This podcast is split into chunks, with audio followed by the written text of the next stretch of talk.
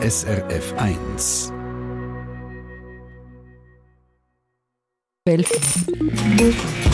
SRF 1 Ratgeber Konsum. Ja, wie ist das schon wieder mit diesen Blindbewerbungen auf einen Job und wenn soll man die am besten abschicken? Ja, und sowieso bringt das alles überhaupt etwas, wenn ich mich für eine Stelle bewerbe, die gar nicht ausgeschrieben ist? Das kann durchaus erfolgreich sein, sagt Maria Kressbach, unsere Konsumexpertin im Gespräch mit dem Dani Vollach. Also das zeigt nur schon mal eine Studie zum Schweizer Arbeitsmarkt. Dort sagt, äh, sagen nämlich die Hälfte der befragten Arbeitgeber, die sagen doch, Blindbewerbungen, das interessiert uns, das schauen wir an. Und so Initiativ- oder Spontanbewerbungen, wie man ja auch sagt, die haben eben auch sonst wirklich noch Vorteile. Also wenn ich es richtig mache, dann zeige ich am Arbeitgeber, dass ich total motiviert bin. Sonst würde ich mir die Mühe ja nicht machen.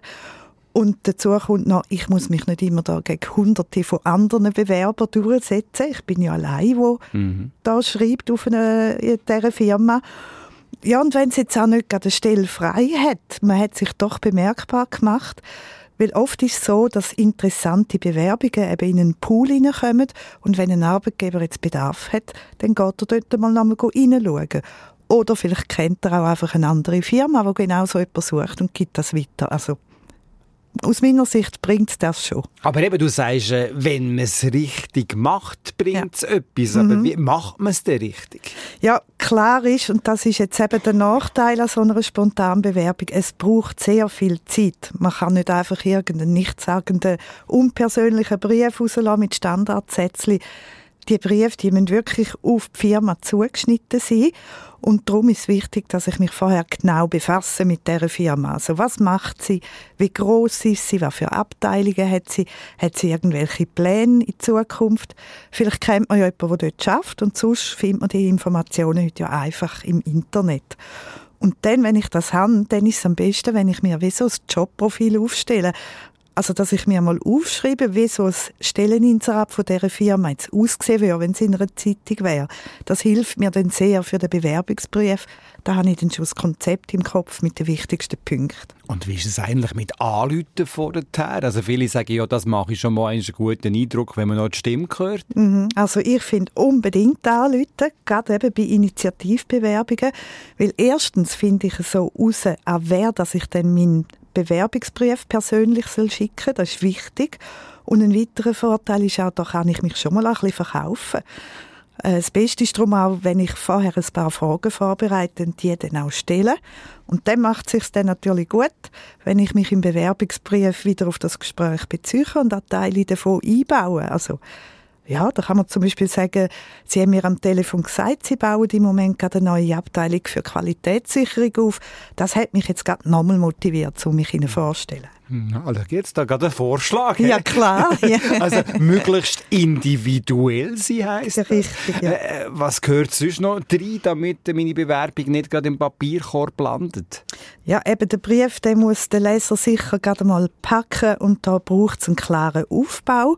Und ich finde, da helfen so drei Fragen, die man beantworten sollte. Erstens, warum ich? Zweitens, warum Ihre Firma? Und drittens, warum wir beide?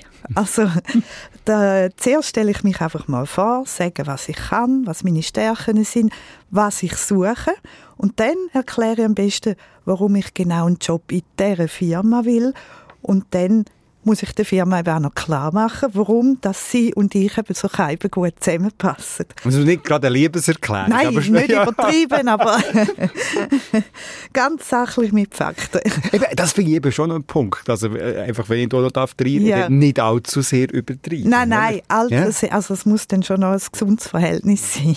Aber da muss man auch sagen, man darf nicht schüch sein. Man muss wirklich auch seine Stärken führen und dann würde ich am Schluss auch wirklich das Treffen vorschlagen, also ein bisschen vorpreschen. Können wir uns treffen, vielleicht so innerhalb der nächsten zehn Tage. Ja, und was dann eben auch natürlich immer noch dazu gehört, einen sauberen Lebenslauf und Zeugnis beilegen. Also wie bei jeder Bewerbung. Richtig. Wie ist es eigentlich bei so Initiativbewerbungen? Gibt es da einen richtigen Zeitpunkt, Maria?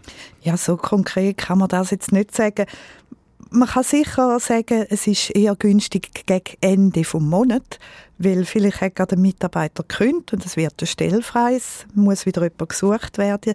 Weniger gut sind sicher Ferien oder Festtage, weil da ist dann die Gefahr halt groß, dass die zuständige Person nicht um ist und die das gar nicht zu lesen überkommt. Also Blindbewerbungen, das sind Tipps von der Maria Kressbach. Unter srf1.ch im Rotgeber haben wir das alles auch noch einmal parat gemacht zum Nachlesen und natürlich auch zum Nachhören. Der Rotgeber von der Maria Kressbach, der letzte ist es übrigens gesehen, was ich heute mit ihr gehört habe. SRF 1 Ratgeber Konsum. Da sagen wir auch ganz herzlich Dank. Eine Sendung von SRF 1. Mehr Informationen und Podcasts auf srf1.ch.